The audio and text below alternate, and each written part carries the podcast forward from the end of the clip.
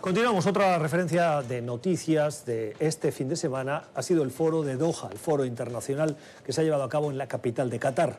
Saben que NTN 24, ayer hicimos el programa desde eh, Doha, hoy ya les hablamos desde Washington, pero eh, hacíamos el programa desde allí y estuvimos cubriendo esos debates, esos seminarios en los que NTN 24 fue medio invitado. Participaron 250 ah, oradores, más de 4.000 participantes y se abordaron cuestiones que hoy afectan al planeta.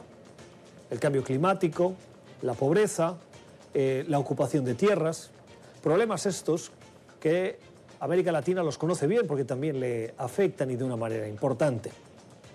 A esta hora de la noche queremos saludar a la portavoz del Gobierno de Qatar, del Ministerio de Relaciones Exteriores, y la directora ejecutiva de ese foro, la señora Lowaj Al-Qatar.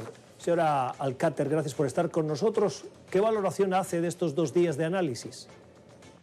Muchísimas gracias por la invitación. En realidad estamos complacidos de tenerlos aquí en Doha para asistir al eh, foro de Doha. Esta fue la décima novena edición del foro y el tema del foro fue la reinvención del gobierno en un mundo multipolar. Eh, tuvimos cerca de 4.000 participantes, así como 300 portavoces y unos 30 acuerdos que firmamos en este foro. Tuvimos líderes de Latinoamérica, tuvimos muchos ministros, oficiales, periodistas, académicos y cubrimos una variedad de temas, desde el cambio climático hasta asuntos de género, desarrollo económico, temas del Oriente Medio, así como asuntos internacionales, incluyendo Latinoamérica.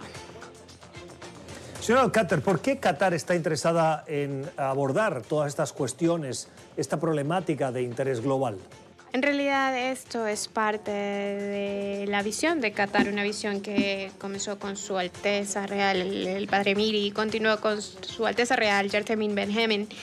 Eh, se trata del rol de Qatar como un socio global, así como un mediador en conflictos. Hemos jugado en el pasado un rol constructivo cuando se trata de Sudán, Darfur específicamente, así como Líbano, así como Afganistán. Y de hecho hay negociaciones en curso sobre Afganistán y el proceso de paz y el embajador Halil Assad también tuvo una sesión con nosotros acá en el foro de Doha.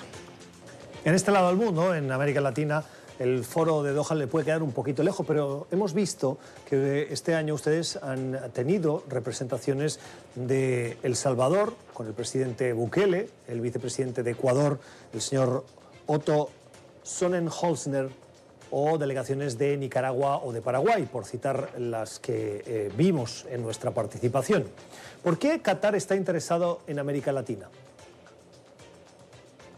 Bueno, la juventud es una de las cosas y uno de los factores comunes entre Qatar y algunos de los países que usted menciona. Al final del día estamos hablando de un presidente y un vicepresidente que participaron con nosotros. Ambos están en sus 30 y asimismo tenemos un liderazgo juvenil. Creo que esta es una tierra bastante prometedora. De hecho, para Qatar, Latinoamérica se ha convertido en un lugar más importante y relevante debido a dos factores. Uno es la Copa del Mundo. Sabemos que la gran mayoría de las personas que van a esta copa vienen de Latinoamérica y además también un tema de seguridad. Eh, Qatar fue sujeto de un bloqueo hace dos años y como resultado de esto tuvimos que cortar en términos de productos lácteos y otro tipo de alimentos. Y Latinoamérica ha sido uno una de las alternativas que Qatar ha estado trabajando.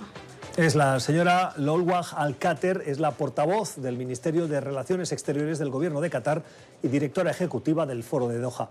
Señora Alcáter, gracias, feliz noche.